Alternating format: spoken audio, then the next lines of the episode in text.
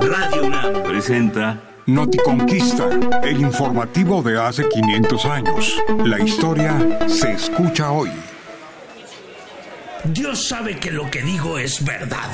Nunca he visto una forma más sorprendente de comer que la del Moctezuma. Cada vez que come, pasado el sol meridiano, en su palacio se prepara un banquete jamás igualado por gobernante alguno. Si el día está bueno y no hace frío ni mucho calor, el tal Moctezuma come en la terraza de su palacio, a vistas de todo su pueblo. Y entonces suenan las caracolas con la que siempre lo anuncian, y va y se sienta a comer en su estera.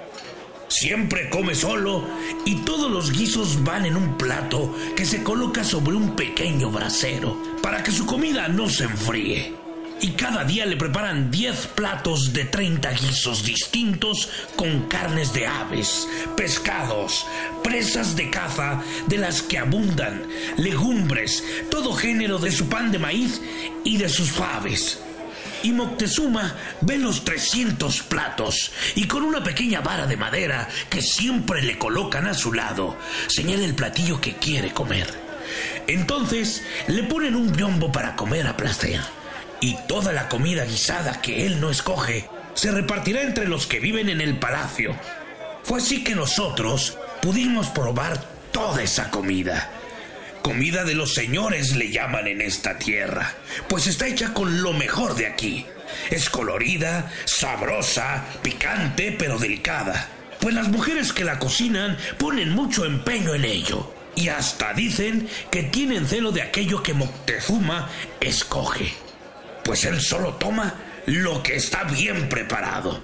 Y al final de la comida le traen frutas variadas y dulces y unos canutos de tabaco que producen un humo sabroso para que fume.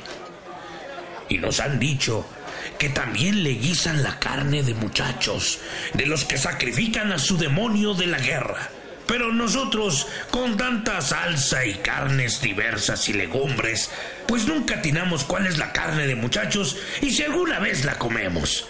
Y aquí estamos, esperando a lo que suceda en esta ciudad que es de ensueño y donde nos tratan como dioses.